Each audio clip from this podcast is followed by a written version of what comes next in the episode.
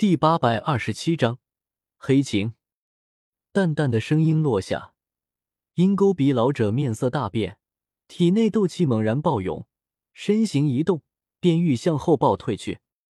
然而身形才刚动，鹰钩鼻老者就骇然发现，他身周的空间竟陡然变得粘稠凝固起来，就像是一池水化作一块坚冰，而他就是冰中的蚂蚁，全身无法动弹分毫。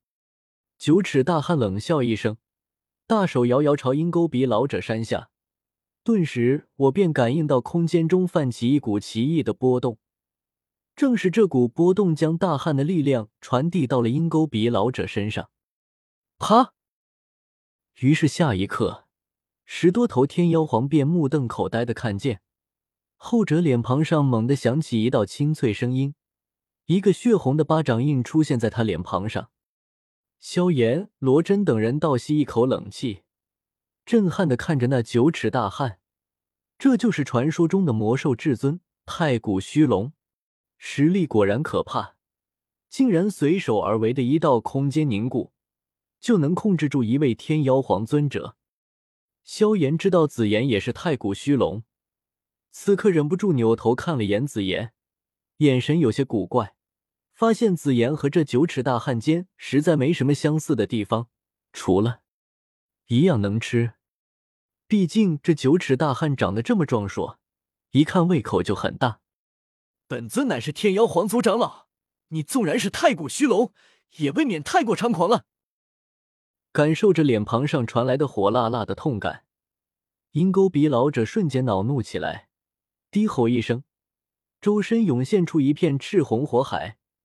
熊熊燃烧着，恐怖的高温散发出，周身那凝固在一起的空间竟然都被点燃，跟着燃烧起来。给本尊去死吧！破了九尺大汉的空间封印，鹰钩鼻老者怒一声，双手飞快掐诀，周身火焰剧烈涌动着，凝结成了一只丈余大的赤红天妖皇，一根根羽毛栩栩如生。体内蕴含着强大能量波动，欲要与九尺大汉拼个你死我活。其余十多个天妖黄豆宗强者见状，哪里见得自家长老被外人如此欺辱，个个同仇敌忾，都要找九尺大汉拼命。但正此时，一道淡淡的声音响起，却是令所有人一惊：“诸位，冤冤相报何时了？何不如各退一步，海阔天空呢？”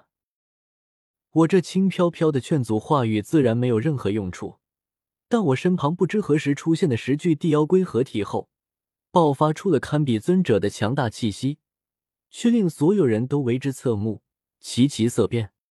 黑袍老者倒吸一口冷气，看着浑身散发耀眼金光的天妖龟，满眼忌惮。没想到看着一群好欺负的人族，竟然还有这等恐怖的杀手锏。我看着不过是个六星斗宗，可身后十多位斗宗强者都以为马首是瞻，有拥有一具尊者级傀儡，还能和太古虚龙一族扯上关系。黑袍老者暗暗心惊，这年轻人族不简单啊！可没听说中州有这么一号人，难道是远古八族中哪族的青年俊杰外出历练？这可得罪不得！不要冲动！黑袍老者低呼一声。伸手拦下鹰钩鼻老者，族中给我们的命令是去救援黄岩、黄轩、凤青儿，也都在那边，不要再节外生枝了，否则黄岩、黄轩、凤青儿出个好歹，我们都要受到族中追责。听到黑袍老者的劝解，鹰钩鼻老者冷哼一声，也知道眼下局势已经他们没已经有任何优势，前有太古虚龙尊者。后有十多个人族斗宗和一具尊者级傀儡，当即顺势下台，转身向通道深处进发，同时不忘留下一句狠话：“本尊现在还有要事去处理，这回算你们好运。”紫妍扑哧大笑起来，捂着肚子说道：“你们这群扁毛畜生真是没点胆子，就知道说狠话，有本事就过来打啊！”九尺大汉也是跟着哈哈大笑起来。朝他们那狼狈而逃的背影喝道：“天妖皇族，日后行事别给老子那么猖狂！远古天皇老子都不怕，更何况你们这些靠着天皇血脉传承的杂毛鸟。听得这威胁之味甚浓的喝声，鹰钩鼻老者的脸色变得异常难看起来。但在黑袍老者的拉扯下，一行天妖皇还是强忍下来，夹着尾巴钻入通道深处，转眼消失不见。九尺大汉嗤笑一声，然后才偏头看向我，摸了摸头，憨厚笑道：“你就是纳兰叶吧？我叫黑琴，哈哈。”还以为自己来得及时救了你一次，可看样子你自己就能解决。他是在回去禀报的裘武口中听说的，此刻瞧了几眼我身边的天妖龟，暗暗惊奇：尊者级的傀儡可比真正的尊者都少见，这可没听裘武说过。难道是最近一段时间搞到手的？原来是黑琴大哥。我拱手笑道：“还是得多谢黑琴大哥出手解围。”不然那伙天妖皇也是麻烦的紧，我身边这么多人，可没那么容易脱身。黑琴哈哈一笑，扭头看向紫妍，脸色黑了下来。小丫头，你不打一声招呼就离开族内，知不知道长老们找你都快找疯了？大量人手派了出去，整个东龙岛都快空了，全是为了找你一个人。